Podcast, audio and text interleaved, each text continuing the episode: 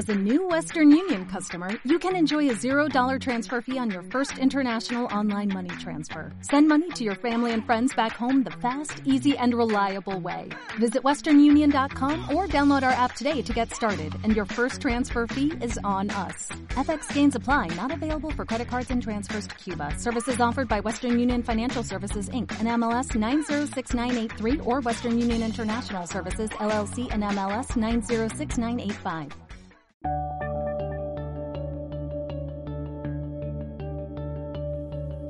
Buenos días, buenas tardes y buenas noches. Esto es 00 Podcast, episodio 00171. Mi nombre es Gerardo Mi nombre es Tomeu. y nos hemos reunido dos semanas después, eh, lo cual es motivo para un aplauso. Sí. Vale, eh, a grabar, a hablar un poquito más de cine y para, bueno, pues para poder comentar las películas que hemos visto, es decir, lo que es un podcast de cine. Tomeu, ¿qué película nos traes, nos traes esta, esta quincena? No, no, no, no, no. Yo hoy he venido a hablar de mi libro. Bueno, claro, es una frase hecha, por supuesto. Vas a hablar de las películas que hayas visto, del cine, de lo que te No, interese. no, no, no, no, Gerardo, no insistas. Voy a hablar de mi libro, porque sí, tengo un libro. Eh, bueno, pero, pero quiero decir, yo sé que siempre has sido así bastante eh, egocéntrico y me parece fantástico, pero quiero decir, ¿qué películas has visto? No, no, no, que no. Te- que quiero hablar de mi libro. Luego ya si quieres hablamos de lo que quieras, pero vamos a darle, vamos a darle caña a mi libro. Bueno, muy bien. Hasta aquí, hasta aquí la broma. Eh, la verdad es que eh, era la ocasión, yo creo que la única ocasión que vamos a tener en este podcast. En la vida, te diría. Sí, hasta, hasta que yo escriba uno, tú escribas otro, pero eh, la noticia, la noticia noticiosa, eh, lo que solo se comenta en la, en la podcastfera y blogosfera y No lo que quieras en Mallorca, es el nuevo libro de Verónica y Tomeu.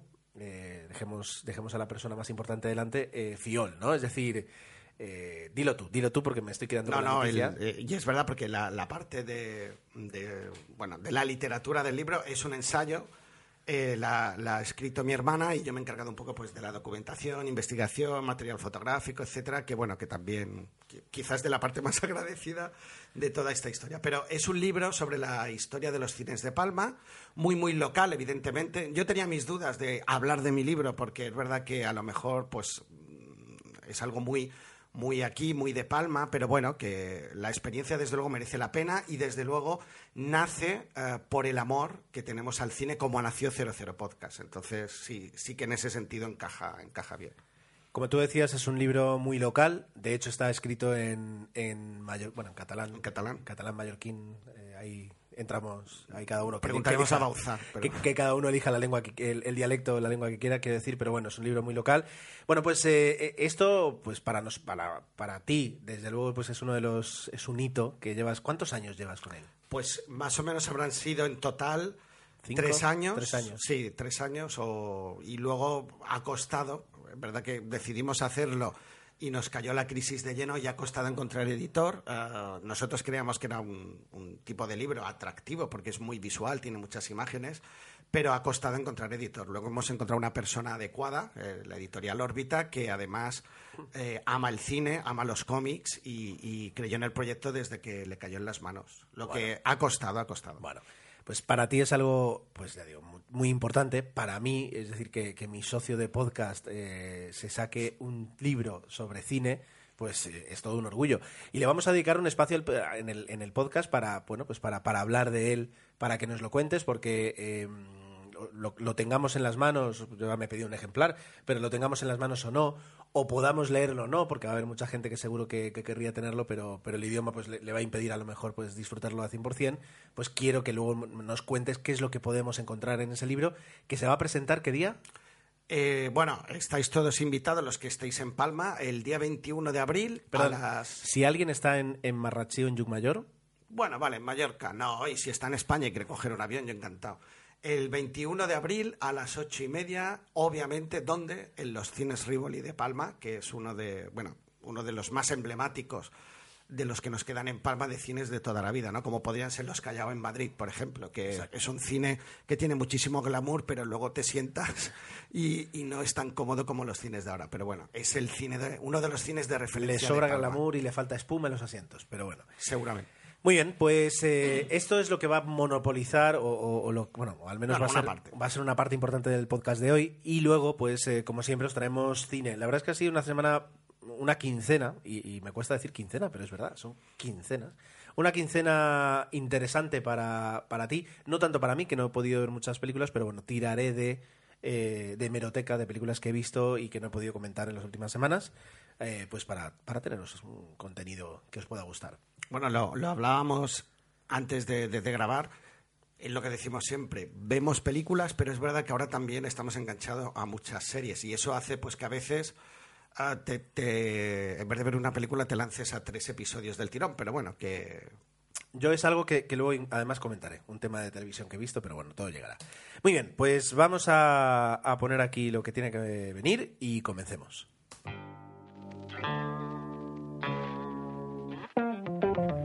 Como es habitual, como es tradición en este podcast, eh, Tomeu, ¿qué has visto? ¿Con qué película quieres comenzar a hablarnos de tu quincena?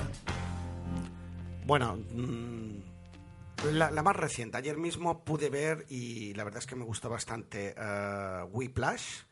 Ajá. Era una de esas películas que además creo que lo dijimos. Digo, vamos a ver si la podemos traer para el próximo podcast, que se, se nos había quedado en el tintero ah, dentro de lo que era la, la ceremonia de los Oscars, ¿no? Y, y decíamos, a mí me daba un poquito de palo porque no estaba muy seguro, ah, no sé si iba a ser una película demasiado mm, no convencional, pero Ajá. al final peca de lo contrario, ¿no? Es una película bastante convencional. Lo que nos cuenta la historia es de un niño o de un chico que, que toca la batería y, y decide que eso es su gran pasión y va a hacerlo todo lo necesario para, para llevarla a cabo y se encuentra con un profesor, pues, 100% duro. ¿ah? Sería la chaqueta metálica en versión Musical, ¿no? en versión musical y la verdad es que la película eh, pese a que cae evidentemente en muchos tópicos no deja de tener fuerza es apasionante y, y la banda sonora evidentemente es brutal. O sea es una eh, es la típica película que sales del cine y te vas directamente al,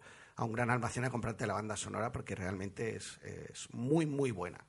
Sobre todo, bueno, es, es que además tiene un increchendo, ¿no? A lo largo de la película, poco a poco te va te va metiendo dentro del mundo el mundo de- de- del personaje donde él va aprendiendo a tocar la batería hasta el clímax final no que eso está pues logrado al, al 100% la última escena que, que es muy larga es espectacular Eh, a ver, la- las películas que yo no la he visto todavía, eh, la tengo la tengo por aquí para ver, pero no, ha llegado el momento todavía. Ah, las películas que, tienen ese, punto musical, aunque no sea un musical, pero tiene mucha música, eh, necesitan, necesitan alguna característica para, engancharte. Es decir, eh, pienso que a lo mejor en este aspecto la película gane en cómo se ruedan las escenas de música o en cómo, las, las, cómo te las presenta para que tú las disfrutes, porque ya digo, si no es un musical al uso, pero hay mucha música, de alguna forma tiene que entretenerte mientras, mientras el protagonista es la música. Eh, ¿Eso lo resuelve bien la, la? Bueno, curiosamente, eh, estamos hablando de, de la batería, que es un, un instrumento de percusión, y la ventaja que tiene es que si lo haces bien, cualquier sitio es perfecto, porque se centra mucho en... O sea, la película centra muchísimo el foco eh, en el chico y en, el, y, en el, y en la batería, con lo cual no hay números musicales, evidentemente, sino más bien son ensayos donde la música está obviamente presente y sobre todo lo importante de la película, y, y- eso hace que podríamos decirle que es un musical, yo entiendo que no, es la relación de los personajes. ah, J.K. Simmons, que estuvo nominado al Oscar por el papel y Perdón. realmente lo borda. Lo ganó. Perdón, lo ganó, sí. Lo ganó.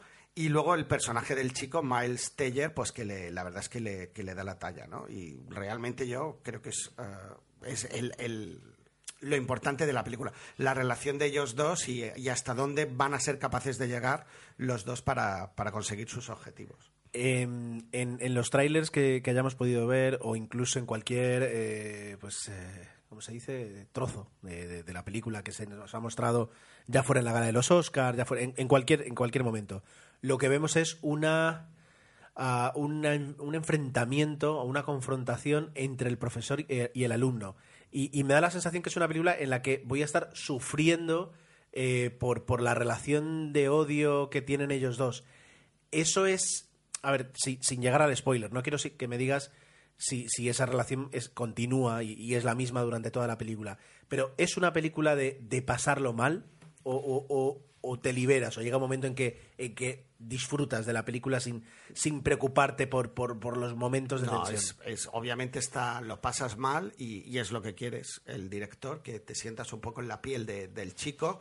Y lo pasas mal no solo por eso, sino por... Hay escenas que tienes que girar la cara porque realmente hay una que es brutal en ese sentido, no, no por violencia, sino por el, el desgaste que, que- el chico ah, realiza para poder llegar a ser el, mejor alumno y tal. O sea, es, en ese sentido es una película cruda, y, pero bueno, eh, el increchendo está muy bien llevado y al final eh, te regalan esa maravillosa escena del final de, eh, no sé si son 12-13 minutos, que ya cuando acaba aparecen los títulos de crédito, eh, es verdad que sufres un relajo inmediato. Porque has visto, yo desde mi punto de vista, un- una gran película. Bueno, eh, Y los dos magníficos. Luego hay otros, eh, obviamente los demás personajes secundarios que, que están ahí perfectamente integrados, pero obvia la, las relaciones de ellos dos. El protagonismo absoluto es para ellos dos. como, que, como que invita, ¿no? Lo, lo que me estás diciendo invita, invita a verla. Sí, sí, sí. sí. Yo, yo más- os la recomendaría y os va a gustar. Más motivos todavía. Bueno, bueno, bueno, muy bien. Dime tú, A ver, ¿cuál te puedo traer yo? Yo tengo Dime por aquí, tengo por aquí algunas. Mira, eh, sorpréndeme. voy a empezar, voy a empezar con, con una película infantil eh, de las que pues eh, ya va tocando ver de, de vez en cuando. Y es una película que es ver, que, que es- reconozco que incluso cuando, cuando apareció ya me llamó la atención. La película se llama Turbo. Oh, ¿La has visto? ¿Te suena? sí, la del caracol. La del caracol. Es decir, Turbo es una historia, es una película infantil No la he llegado a ver entera, creo. que, vamos a decirlo así, es 100% infantil. Es decir, eh, no esperemos un app de Pixar en el que hay un punto. No, esto es una película 100% infantil. Que haces muy bien en recalcar eso, porque parece que el cine infantil tiene que gustar también al adulto y, y las películas en el fondo muchas Bueno. veces están pensadas para niños y punto. Eh, yo creo que, que todas las películas de corte infantil, llamémoslo así, eh, son solo infantiles y algunas tienen el detalle de entretenerte otra trama u otros valores que ofrecerte y hacen que el adulto que acompaña al niño, ya sea en el sofá o en la butaca del cine, disfrute más de la película. Pero mm, Si consigues eso, genial. Si no, pues. Exacto, como, como, como buena película infantil está hecha para los niños, es decir, y, y- y como padres pues tienes que hacer ese, ese pequeño esfuerzo de, de ver una película que no te atraiga demasiado, como seguramente tus padres hicieron contigo y como tu hijo tendrá que hacer algún día con los suyos, ¿no? Es decir, par- perdón, partamos de aquí. Bueno, pues eh, a ver, nos encontramos con una película, ya digo, que es infantil, que es entretenida, que eh, es bastante tipicona en cuanto al conflicto, al, caracol que se siente diferente, a cómo consigue, al grupo de amigos, al grupo, a, la familia que tiene detrás, etcétera, etcétera, a cómo superarse a uno mismo, a cómo creer en sus sueños, es decir, eh, tipicona. ¿Dónde está lo entretenido? En que el- el- el vehículo que utilizan para contarnos todo esto, el hecho de que de repente, le- no, no os digo qué, pero le pasa... le- ahora estoy fija- perdón, me estoy fijando en el póster, que el, el póster en inglés de la película, es una película de 2013, es He's fast, they're furious. Es decir, él es rápido, ellos están furiosos. Me gusta. Que es el guiño hacia, Ah, hacia la saga. Bueno, pues el, el vehículo conductor, que es el hecho de que le pase algo y ese algo le transforma en un caracol que mm, va rapidísimo, va a cientos de kilómetros por hora, ah, está bien conseguido. Es decir, eh, a veces pasa eso. Es decir, la diferenciación, el inicio de todo lo que es la trama, te aporta, te da unas posibilidades de aprovecharla, ¿no? De hacerla divertida, de hacerla interesante. Y en esta película sí que lo consiguen. Eh, hay otras películas que he visto de animación que, que incluso en eso se fracasa. Es decir, que, que cuando tienes que, que- que poner la carne en el asador y decir, bueno, ven a ver mi película, esto es lo que tengo que mostrar, más allá de, de la historia y de la moralina, como tú dirías, eh, no hay nada. Y en esta película la verdad es que sí que está entretenido, tiene sus momentos divertidos. eh, y, y en los momentos de carrera, pues aquí la verdad es que ha sido una pausa entre coches y coches, que aquí de Pixar, entre Cars y Cars, pues hemos tenido un poquito de turbo. Sí, sí, sí. Y es entretenida, en ese aspecto es entretenida. La otra parte positiva y la otra parte, digamos, que merece la, la pena son las voces en inglés, ¿de acuerdo? Porque tienes a Ryan Reynolds, Paul Giamatti, eh, Michael Peña, Samuel L. Jackson, Luis Guzmán, Bill Hader. Snoop Dogg, Maya Rudolph, Ben Schwartz, Richard Jenkins, Ken Jeong, Michelle eh, Rodríguez y ya está. No son pocas, son voces interesantes. Si sabes quiénes son, la- la- puedes disfrutar un poquito más. Pues, por ejemplo, tienes aquí a, a Ken Jeong, que, que es el personaje de Chang de Community, o a Luis Guzmán, que también aparece curiosamente en Community, o a Bill Hader, que es eh, un actor de Saturday Night Live, que luego también quiero hablar de Saturday Night Live. Así que en esa parte, como película infantil, si estáis buscando una película infantil que, que, eh, que pueda pues, cambiar un poquito la- la- las tres o cuatro que más se ven, no está mal, eh, está recomendable. Así que Bien, bien, bien. la puedo recomendar. Venga, toma, cuéntame otra. Dame otra Bueno, ya que hablábamos de cine infantil, ah, traigo una muy reciente también, reciente estreno, es Cenicienta y obviamente tuve que ir a ver con las, con las niñas. A mí en el fondo estas películas ah, no, mm, no me desagradan si al final lo que te cuentan pues te entretiene hasta cierto punto. Entonces, mm, podría criticar La Cenicienta diciendo que es una película mala y sería injusto porque en el fondo Cenicienta creo creo que lo que vende lo vende, o sea, claramente, y ese es el gran defecto, pero es que no puedo criticarlo porque ellos están vendiendo la historia de Cenicienta basada en su película y eh, prácticamente repiten un poco el planteamiento. Eh, claro, la novedad, dirige Kenneth Branagh. Y digo, pues va a intentar ir un poquito más allá o van a buscar algún tipo de recoveco. Pero lo bueno y lo malo de la historia, lo digo porque para los que esperaban algo más, mm, os va a defraudar y para los que esperáis lo que realmente veis en el tráiler y en, y en la película de Disney antigua animada, es exactamente eso. Entonces, ah, muy bien rodado, no te aburres, hay química entre los personajes y, y poco más. O sea que, curiosamente, la película funciona, pero yo te diría que va a defraudar a más de uno porque a lo mejor no se atreven a ir más allá. Leía una crítica que me encantó y yo creo que define muy bien eh, lo que es la película. El, personaje de Kate Blanchett, que hace de Madasta, leía y, y decía, y me gustó mucho la expresión, dice, Kate Blanchett actúa con el piloto automático. Efectivamente, borda el personaje, pero como que mientras tanto debe estar pensando pues en lo que tiene que hacer la semana que viene y tal, lo hace perfecto, pero no, no, no va más allá, pero tampoco se queda corta, ¿no? Es difícil de explicar, pero realmente es así. Es una película en que todos los personajes encajan bien, ah, la madrastra y todo, y poco más. Eh, evidentemente efectos especiales muy bien, o sea, la película es lo que es. Mm, Quien espere algo más, un giro, porque algunos decían, no, yo he visto Maléfica, que ah, Angelina Jolie pues le dan una vuelta de tuerca a la historia, y yo creo que Disney está jugando un poco con los dos elementos. Ah, con Maléfica optó por ir un poquito más allá y contarnos la historia de forma diferente, y en el caso de Cenicienta fue a lo seguro. ¿Cuál de las dos opciones es la mejor? Pues personalmente prefiero algo como Maléfica y no como lo de Cenicienta, pero, pero ahí lo dejo. Yo eh, lo, que, lo que te puedo aportar es que desde mi punto de vista cuando, cuando entras a hacer una revisión de un clásico así, cuando es la propia Disney la que decide hacer en, en con personal con, mismos. actores reales, digamos, eh, re- revisitar un clásico como, como La Cenicienta, eh, tienes poco que ganar y mucho que perder. Si consigues perder muy poco y presentar una película digna que cuente la historia de una forma eh, digna, ya has cumplido de sobra. Es que eh, lo, triste es que esto es un paquete eh, perfectamente facturado. Es como tomar, ¿sabes? Un, un filet millón perfectamente elaborado, pero sin ningún tipo de alma o cariño o, algo.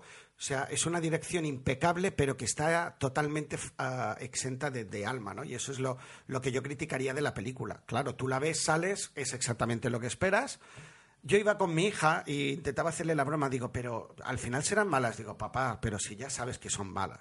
Yo digo, pero al final perderá el zapato. Dice, papá, que sí, que lo pierde. Digo, sabes, ella sabía perfectamente lo que iba a pasar, pero, ojo, no le quites eso.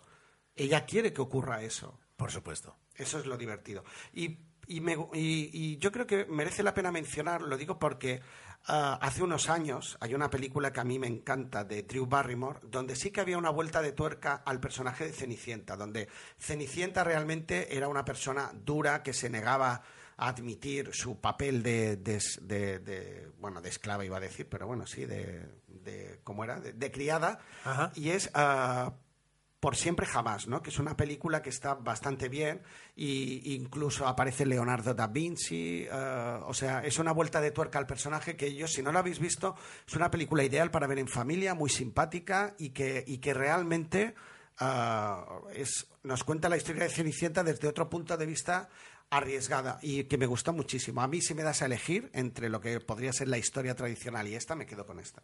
Bueno, bueno. Eh Paso palabra. Pasas palabra. Yo creo que esa película la terminaremos viendo en casa, fíjate lo que te digo. Por siempre jamás Fíjate. o Cenicienta. Las dos, las dos. No, yo creo que de Pero más la Cenicienta ahora mismo. Las dos. Yo creo que la de Cenicienta no defrauda, pero claro, el que espere algo más no, no, no lo va No a lo va a encontrar, ¿verdad? Vale. Bueno, pues eh, muy bien. Ahora os voy a traer una película. eh, esta la vi en el avión cuando estuve en- de viaje, en la última vez que aproveché para ver cinco películas en el avión. Eh, recordad que a veces en, el- en los aviones las películas que ves eh, están adaptadas para la pantalla y por la duración y por las escenas. Es decir, eh, no te pueden poner una película que tenga escenas de adultos ni una violencia excesiva. Eh, ya si son eh, películas con accidentes de aviones, seguramente no la, verás o no la deberías ver.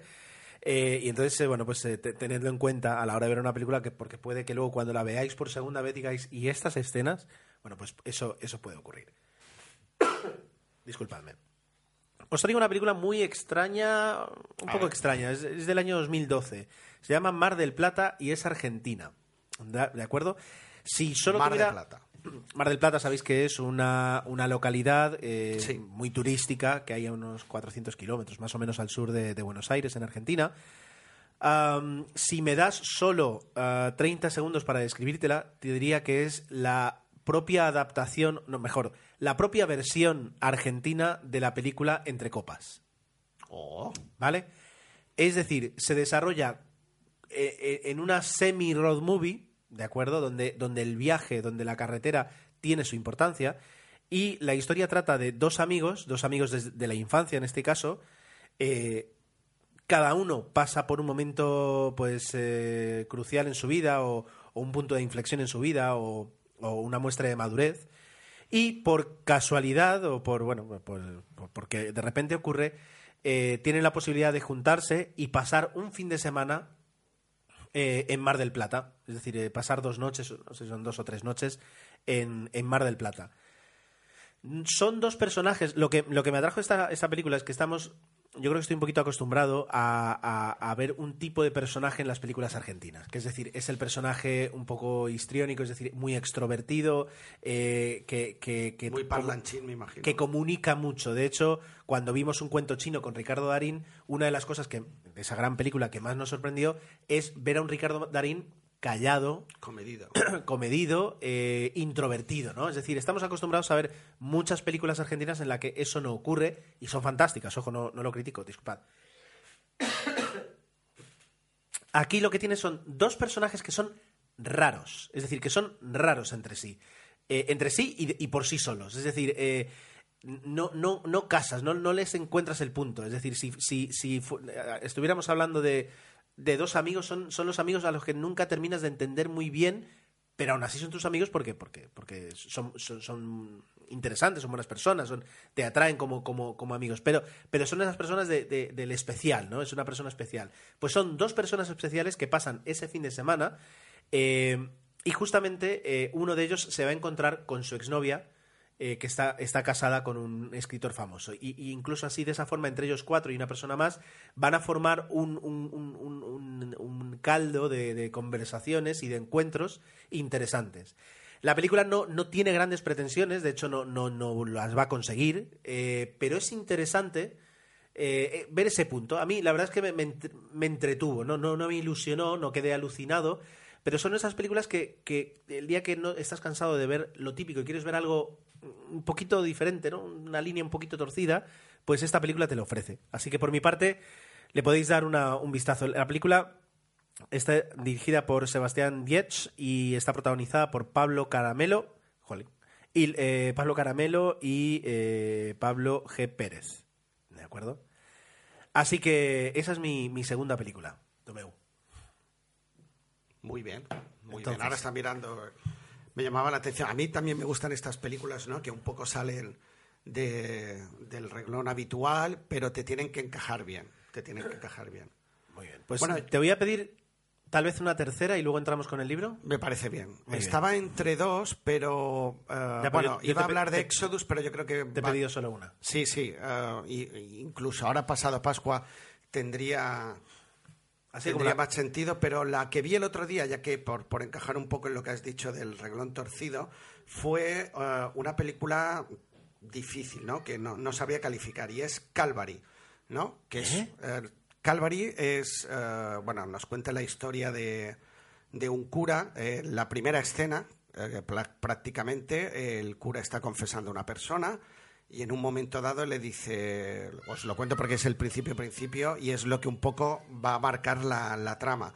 Em, fui maltratado sexualmente de pequeño y, y de alguna manera quiero que, que alguien pague y en una semana te voy a matar. Te espero en la playa y tal y no sé qué. Y esto es en un pueblo de Irlanda donde el personaje, ah, Brendan Gleeson, que está magnífico, es el cura y tiene una semana, dice, arregla todo lo que tengas que arreglar porque en una semana te mataré. Claro, te quedas así frío, la verdad es que la escena os lo he contado mal para que la disfrutéis como toca porque realmente... ah, Entiendo que es va más, más es allá. más rica. Y, y entonces ah, va a tratar un poco, eh, no diré en tono de comedia porque no es una comedia, pero vamos a conocer a todo el pueblo. ah, porque él de alguna manera tiene que saber por qué, quién es ah, y qué es lo que va a pasar. Entonces, poco a poco nos van presentando los diferentes personajes de esta historia y la película pues narra un poquito esa, esa situación, ¿no? El- el- la lucha que tiene él por, por saber quién es y, el ir conociendo a esos personajes para que tú de alguna manera decidas ah, cuál de ellos va a ser eh, o se supone quién es el, el que lo va a hacer, ¿no? Eh, ¿Qué ocurre? La película está, el planteamiento a mí me pareció brillante, muy bueno, ah, es lo que hizo que, que- tuviera ganas de la película, pero al final a mí se me antejó un poquito pesada. Es, por eso decía, es una película que se sale un poco del reglón, es lenta, pero al final sí que consigues, ah, cuando ya te metes en la piel de los personajes, quieres saber cómo va a acabar la historia y, bueno, tiene un final impactante realmente, hay que verla y, por eso, pero es verdad que no es una película fácil, que hay que ver en un momento dado que yo dije, "Ah, hoy me apetece ver algo así. Entonces encaja bien, pero ah, me costó un poquito, pero igualmente Brendan Gleeson está... está fantástico, ¿no? Es un personaje que creo que aparece también en... Ay, no me acuerdo, era... Es lo que te iba a decir. Es decir, Despedido en aparece Brujas o- Escondidos en Brujas, pero bueno, aparte de eso, exacto. también eh, lo tienes en Al filo del mañana, en Troya, Claro, New York. el típico secundario eh, americano. Braveheart, eh, ¿qué más? Sí, sí, sí, al filo del mañana, en un montón Pacto de películas, Silencio, Donde él aparece como siempre de secundario y- Albert Nobbs, y, de vez en cuando se El permite- Irlandés, Green Zone, vamos, eh, Beowulf, eh, Harry Potter y el Cáliz de Fuego, vamos, de todo. Sí, lo que sí, tú sí, dices. es un actor reconocido. Cold Mountain, vamos, inteligencia artificial, El sastre de Panamá, eh, Las flores de Harrison, Misión Imposible 2. Uf, ha hecho de todo este hombre. Ha hecho de malo, de bueno, de simpático, de no sé qué. Y aquí, de, bueno, de cura, absoluto protagonista. Está muy bien la relación que se establece con su hermana, con los diferentes feligreses, entre comillas, de la, de la comunidad. Y bueno, el telón de fondo es Irlanda, que es verdad que aquí, ah, así como en otras películas, y, y sí que hay momentos de paisaje muy bonitos, el paisaje cobra un protagonismo aquí realmente secundario, ¿no? Se centra muy mucho en la, en la historia. Pero bueno. Bueno, muy bien, muy interesante. Si alguien la ha visto, pues que comparta su, su valoración, porque es verdad que no es una película fácil, es la típica que tienes que ver motivado. Bueno, pues antes de entrar de lleno en, en tu libro, quería solo hacer una mención de, de un programa de televisión que vi hace recientemente, se puede decir, hace pocas semanas, y fue el especial 40 aniversario de Saturday Night Live. Anda. Vale, Saturday Night Live es un programa de televisión eh, que se emite en Estados Unidos por la cadena NBC, como, buen, como su nombre indica, los sábados por la noche, los sábados a las once y media, y que Un lleva, clásico. se lleva emitiendo desde el año 1975. Producido eh, por la misma persona desde entonces. Bueno, estuvo cinco años fuera, pero lleva 35 años y, y- y en espacio de tiempo, desde, desde el 75, eh, producido por la misma persona, por Lon Michaels. Yo no sé si lo habéis visto alguna vez. Si no lo habéis visto, eh, realmente merece la pena. Aunque sí es verdad que, que doblado. Es decir, claro, las bromas satíricas y, y- y los sketches en directo pues tienen una velocidad que a la hora de hacer el dobl- o sea si tienes que verlo doblado pues va a perder mucho si tienes que verlo subtitulado se puede ver y, pero puede dolerte un poquito no es decir lo que hay que hacer si puedes llegar a verlo en inglés eh, es espectacular sobre todo porque es, es en directo es decir y siempre tiene unos elementos comunes siempre hay un invitado eh, que es el host, que es el anfitrión del programa. Y yo me he enterado, pues a raíz de todo esto, que no es que vaya ahí y le digan presenta, sino que está durante toda la semana decidiendo con el equipo qué sketches entran, qué sketches se quedan fuera, etcétera, etcétera. Es todo un, es toda una liturgia el preparar el programa hasta el sábado por la noche, ¿no? Cosas, cosas que comentar. El programa especial es espectacular porque por estar está desde Steven Spielberg hasta Sarah Palin, es decir, de invitados como público estaba todo el mundo, todo el que es import- el que ha sido importante en el un mundo de la comedia. Eh, lo que los, los momentos que, que muestran eh, los, los- los recopilatorios que muestran son espectaculares y de alguna forma te están contando eh, el, el resumen de lo que ha sido la televisión en Estados Unidos en los últimos 40 años. Y, y cuna de grandes actores, como Bueno, no. me sea, he hecho eso un- es lo espectacular. Me he hecho una lista, no, aquí no, no están todos, pero son algunos de los nombres que os pueden sonar que han pasado por ahí, ¿vale? O que han nacido allí y que luego se Bueno, han no, sí, convertido sí, en sí. buenos actores. Muchos, mu- casi todos han, han, han nacido allí. Eh, se me ocurren, por ejemplo, Kristen Wiig, es decir, por supuesto, que es la actriz de eh, la boda esta, ¿cómo es la de mi mejor amiga, esta que salió? Sí. ¿Vale? Entonces tenemos, por ejemplo, yo qué sé, Jason Sudeikis, Maya Rudolph, Amy Poehler, Tracy Morgan, Will Ferrell, Tina Fey, Jimmy Fallon, Mike Myers, Molly Shannon, David Spade, Spade Taran Killam, eh, Chris Farley, John Lovitz, Dan Aykroyd, John Belushi, Rob Snyder, Bill Murray, Eddie Murphy, Chris Rock, eh, Julia Louis Julia Louis Dreyfus, Chevy Chase, Chevy Chase fue, empezó ahí, Steve Martin y hasta Robert Downey Jr. Quiero decir, ha pasado todo, Todo el Dios. mundo. Es decir, prácticamente cualquier actor eh, estadounidense o canadiense eh, que actualmente sea famoso por, por sus comedias ha pasado por ahí. Y personajes como Bob Odenkirk, eh, eh, perdón, actores eh, como Bob Oden- Odenkirk, que los, o sea, sonará porque es Soul de, Breaking Bad y de Better Call Saul, fueron guionistas. Larry David, guionista. Eh, Jerry Seinfeld, guionista. Es decir, ha pasado por ahí todo el mundo. Entonces, el, el- especial 40 aniversario, si lo podéis, está, en, internet, ¿vale? No- no hace falta especificar dónde. Pero si, si, lo, si los descargáis, es un especial casi de tres horas que es, que es muy recomendable.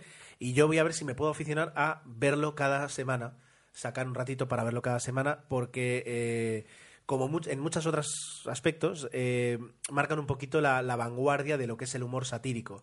De hecho, hasta hace poco, hace muy poco, eh, saltó en las noticias porque hicieron un, un sketch en el que implicaba a ISIS, el, eh, el Estado Islámico, y ha sido muy criticado, pero me gusta porque no hacen un humor fácil y complaciente para todos, sino que entran a saco en, con temas eh, relevantes y con temas polémicos y no les eh, no les no les importa eh, ser ser ser satíricos cuando hay que serlo en ese aspecto. Aquí en España no hemos tenido nada parecido nunca, porque los programas de humor que tenemos prácticamente todos son Bueno, grabados. el Club de la Comedia. El Club de la Comedia es un, es un stand-up comedy, es un, es, un, es un grupo de personas que hacen monólogos. Aquí estamos hablando de sketches eh, en, los que, en los que además se hacen directo y tienen un, un, un- ¿cómo se dice? Un cast, un, un reparto que cada temporada se va renovando. Aquí, un reparto fijo, ¿verdad? un reparto fijo. Aquí lo único que hubo fue eh, a finales de los 90 o a principios de la última década a un programa que eh, movió, inspirado desde luego por, por Saturday Night Live, que movió José Corbacho. Ahora me acuerdo de eso. ¿Vale? Sí, no, sí, me- sí. no recuerdo el nombre. Eh, duró solo una temporada y, y el, el error básico de ese programa fue que se emitía en domingo. Es decir, eh, copiaron muchas cosas muy buenas, pero yo supongo que, entiendo que, que no por voluntad de, de- de- de- Creo que lo producía el Terrato, bueno, al menos estaba José Seguramente, detrás. sí. Eh, no, no entiendo que por su voluntad, sino por la, por la cadena, creo que era Telecinco quien lo emitía, eh, se puso en domingo. Eh, el- la, la- es mi humilde opinión, la, la predisposición que tiene un espectador a, a ver comedia en directo cambia mucho si lo hace un sábado por la noche a hacerlo un domingo por la noche. Normalmente los domingos por la noche lo que quieres es eh, ya casi casi centrarte un poquito en, en lo que se viene en el lunes y no estás para el risa fácil que es un poquito lo que busca el Saturday Night Live, es decir, eh, pillarte de, de- de fin de semana, pillarte contento, pillarte con, con ganas y mostrarte un humor de calidad. Entonces, aquí es verdad que se intentó, era muy bueno el programa, es decir, para, para los medios que tenía, quiero decir que estaba muy bien, pero no se ha conseguido nada parecido. Así que, bueno, ahí queda eh, el Esa 40, pincelada. 40 aniversario del Saturday Night Live. Qué bonito. Bueno, dicho esto, a ver, eh, Tomeu, ¿Ya? ¿Ya podemos...? ya o- podemos hablar. Vale. ¿Sí?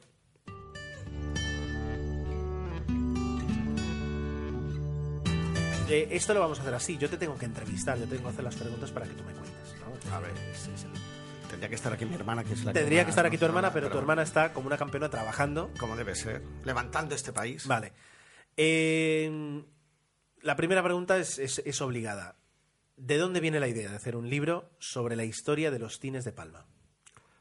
Bueno, es, no, es tan glamurosa quizás. Hay un punto, evidentemente. Yo de, de- sí he traído eh, mi pipa y mi boina para, para hablar, hacer un poquito de intelectual.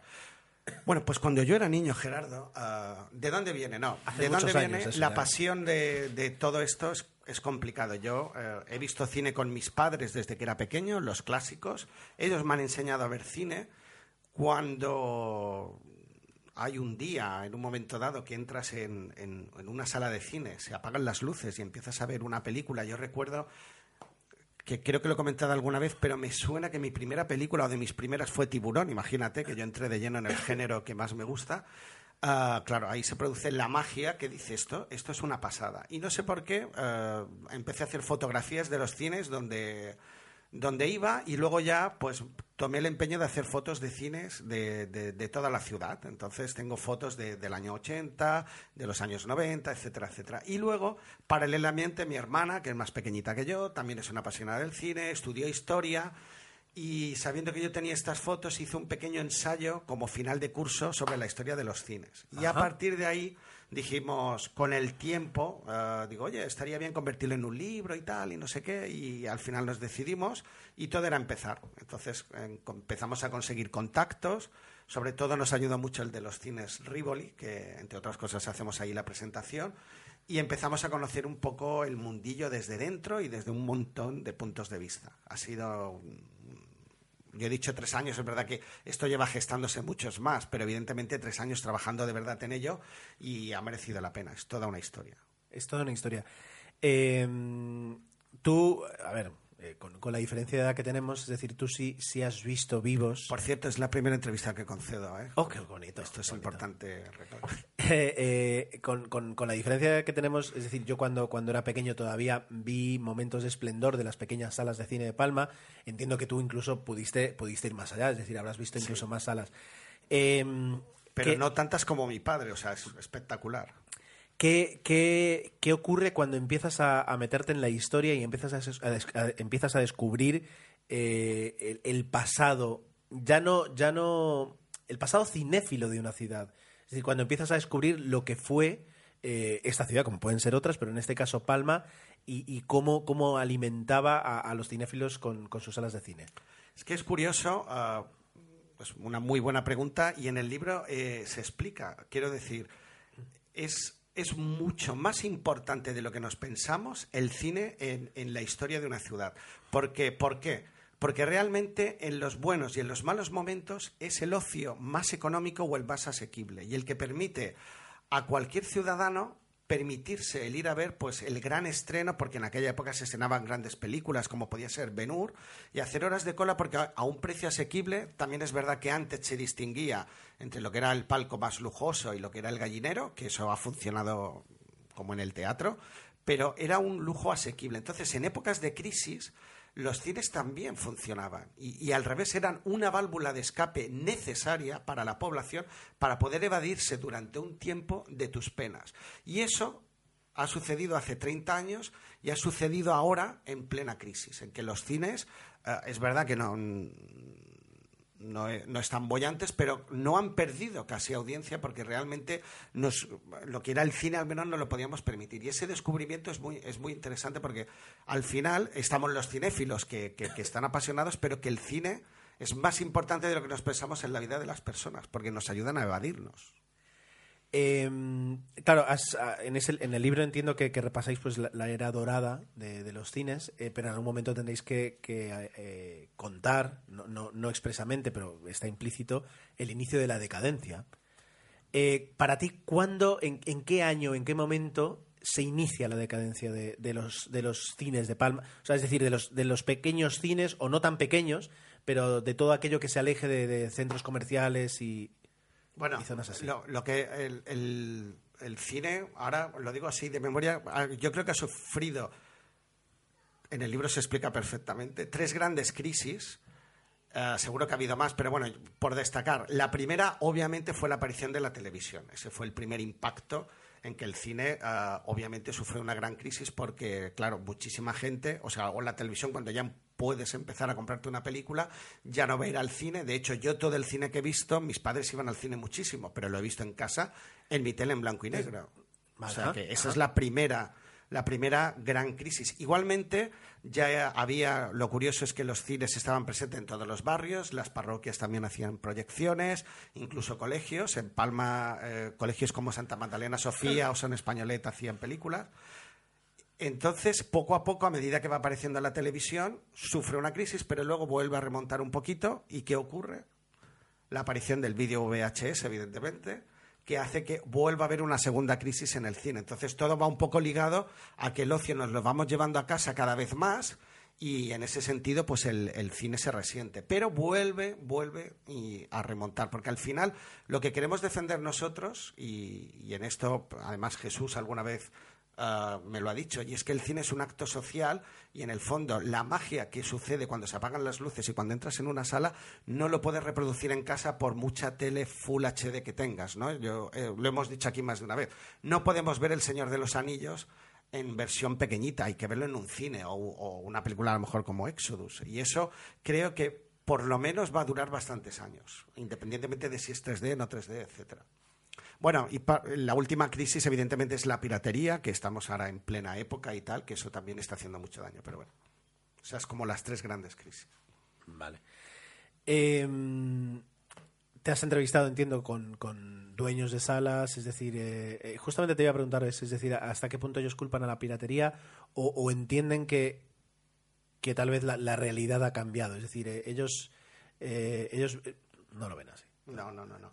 La, no lo ven así y, obviamente, pero bueno, tampoco sé que los que yo he entrevistado no se quejan tanto como yo pensaba que se iban a quejar, pero por supuesto ah, sí que, la piratería les ha hecho daño. Pero algo que les ha hecho muchísimo daño, ah, bueno, ahora han sido eh, la subida del IVA, evidentemente, pero sobre todo el, apagón analógico que, que les ha obligado Digo porque esto es difícil de entender, nos quejamos de que las entradas son caras, hasta cierto punto es verdad, pero han tenido que invertir eh, en estos últimos años en ponerlo todo digital y ha supuesto el sacrificar las antiguas máquinas que, todavía yo he podido ver y que son una maravilla por máquinas digitales que, que ¿Cuánto cuesta? les han obligado. Te lo habrán dicho. Pues yo creo, unos 30.000 euros más o menos cada una. Imagínate una multisala, eh, la inversión que tiene que hacer es que es una barbaridad. Y Cine Ciutat, eh, lo que ha tenido que sudar, ¿no? Para poder ofrecer eh, este tipo de cine allí, les ha costado. O sea que realmente se quejan a veces y, la piratería les afecta, pero bueno, ahora lo, más reciente, más que la piratería, que también imagínate juntas piratería, IVA cultural, más apagón analógico y lo han pasado mal. Recordemos que has mencionado Cine Ciutat. Cine Ciutat es una organización eh, que se propuso eh, salvar los cines Renoir cuando, cuando estos cierran, porque se encuentran situados en un enclave precioso, en un, en un centro, en un antiguo matadero, eh, que es un centro además de cultura y de encuentro, y, que desde entonces se lleva como una cooperativa, es decir, como una, como una asociación participativa. Entonces es, es, un, es un, proyecto, un proyecto especial.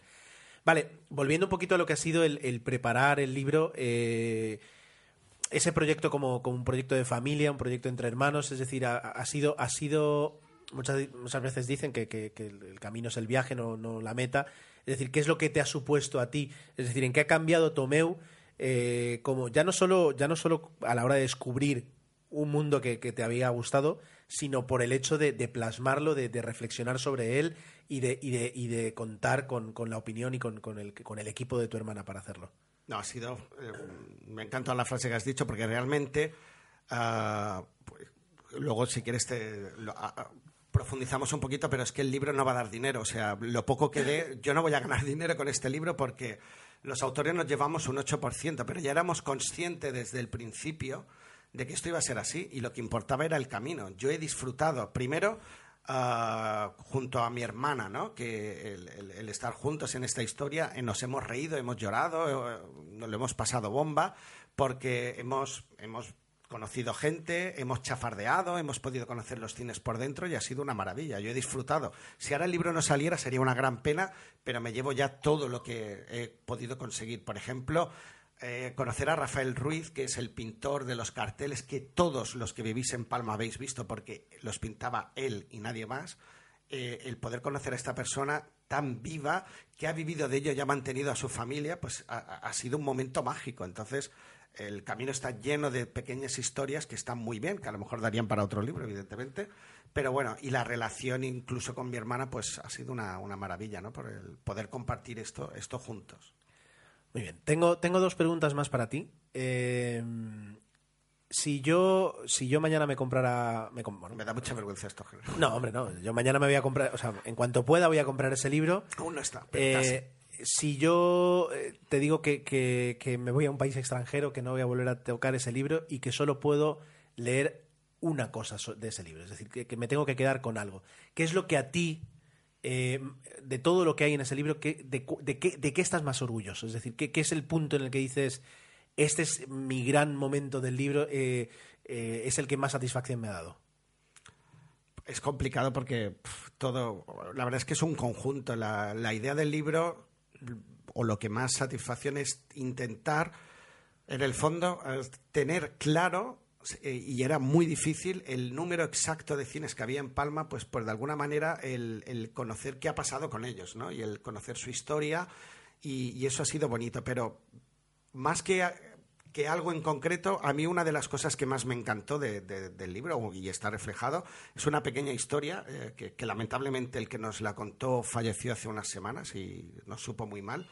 Eh, que nos contaba cómo funcionaba, yo creo que lo llegué a explicar aquí alguna vez, el- los estrenos de los cines, pues hace como 30 o 40 años, en que la misma película se estrenaba en tres cines, y solo había un único rollo. Entonces, para poder conseguir que el estreno se viera directamente desde las tres salas, se paseaban tres personas en bicicleta.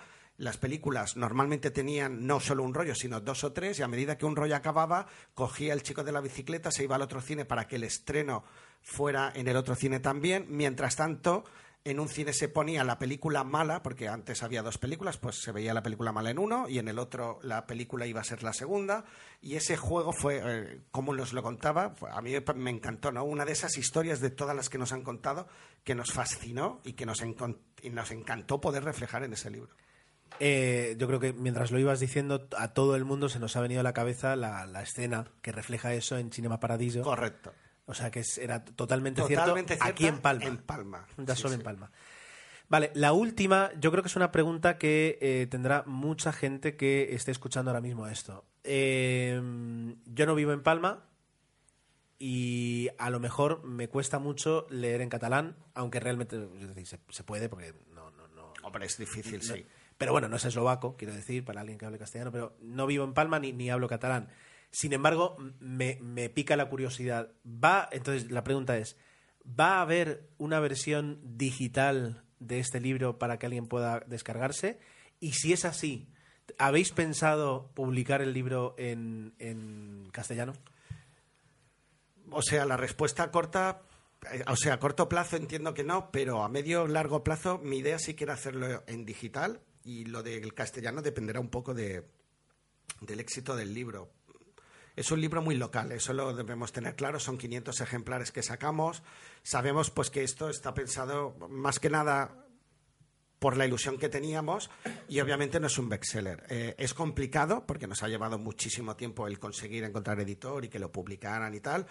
Yo sí que me planteo hacer una edición digital, pero cuando pase toda esta vorágine y, seguramente sí.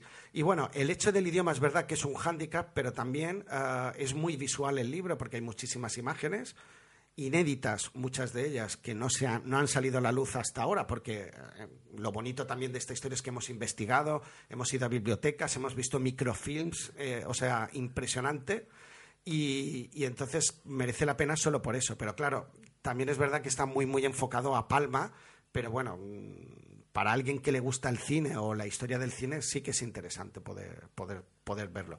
Ya veremos la edición digital, yo creo que sí, ¿eh? me animo a decir que sí, pero no a corto plazo. Bueno, bueno, bueno, bueno. Bueno, pues eh, Tomeu, la cita es el 21 de abril a las 20.30 20:30, y el día de San. Jordi, que es el jueves 23, será, estaremos firmando en frente de la iglesia de San Miguel, en el stand de Libros Colom. Eh, tanto en Libros Colom como en este stand también se podrá comprar el libro y en alguna otra en alguna otra librería de Palma. Intentaremos hacerlo llegar a las más conocidas. Es verdad que para, para evitar gastos innecesarios lo distribuiremos nosotros mismos. En el fondo, 500 libros son fáciles de mover. Pues Eh, Eh, por supuesto, sobra decir, eh, por una parte, que si alguien está interesado en el libro o incluso alguien de cualquier otra parte de España está interesado en el libro, pues que se puede poner en contacto contigo, arroba, Por arroba tomeu00 o tomeufiol arroba gmail.com y a partir de ahí pues arreglar alguna forma de, de distribución arreglaría. Y que eh, intentaremos, eh, vamos a ver, con esta nueva herramienta que es Periscope de Twitter que permite hacer retransmisiones en directo, eh, pues eh, retransmitir en directo la presentación del libro a través de Twitter para, para aquellos que podáis estar interesados en... en- Bueno, decir en- que habrá una pequeña pieza de microteatro de, dedicada a Woody Allen, con lo cual intentaremos que sea un acto así emotivo. Es verdad que va a ser muy familiar, pero cuantos más seamos mejor y nada, algo sencillo, evi- evidentemente. Muy bien. Pues, eh, claro, Gracias, Gerardo, por esta oportunidad. ¿Qué más? Norm- normalmente se despide aquí al invitado, pero es que como el invitado, o sea que no te puedes despedir, No tienes que seguir aquí hablando sí. de cine. Así que, así que ya está. Sí, vamos a hacer una pausa para, para darle solemnidad y para poder abrazarnos y, y llorar un poquito después de esta entrevista y continuamos.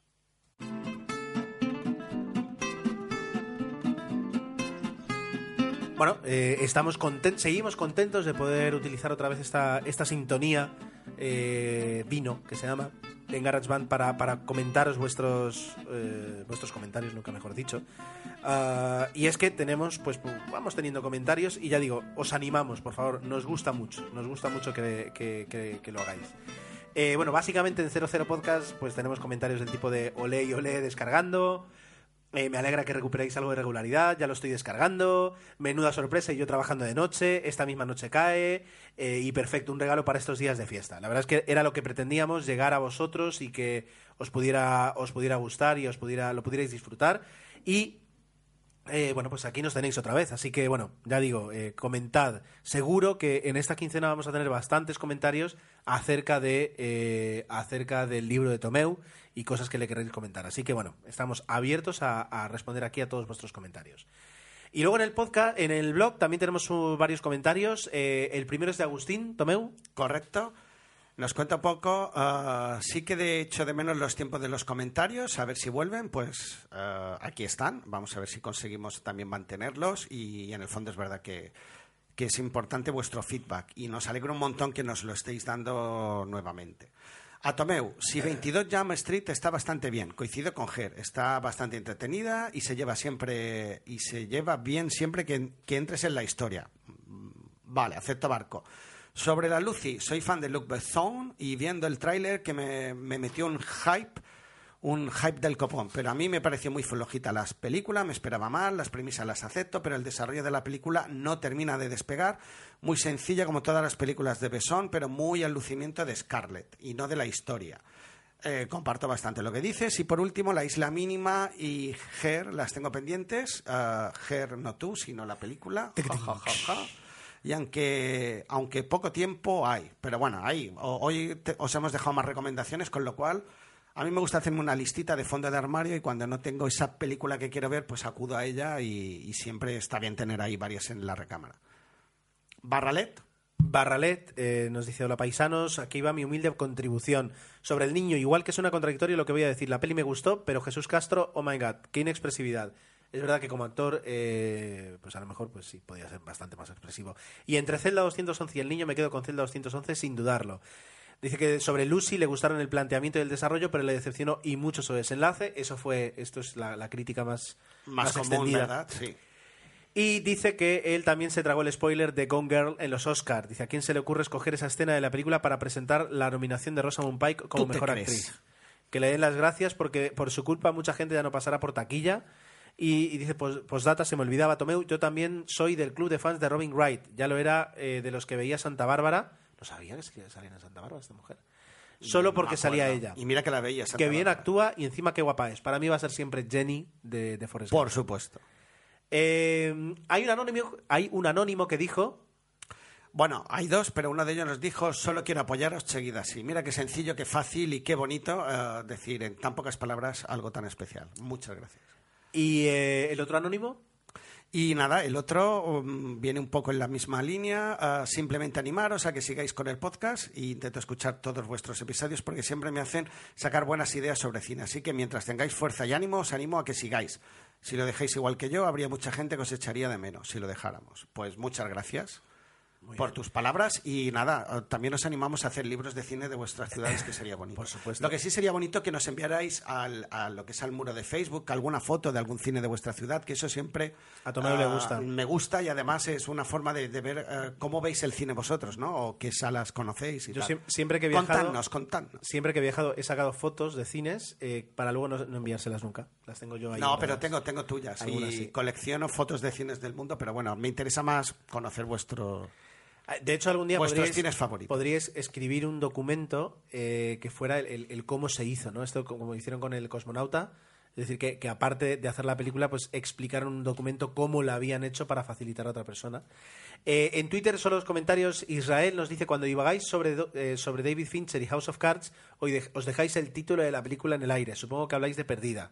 Muy Eh, buena Y luego muy merece la pena eh, el, el, eh, el, eh, ay, el tweet de Jeff Clay, de Jeff Clay, Jeff Clay. que dice son pequeñas cosas de la vida. Eh, dice, porque 00 Podcast es una cosa grande y, y ve el Podkicker y ver su último episodio ya han hecho mi día. Muchísimas gracias.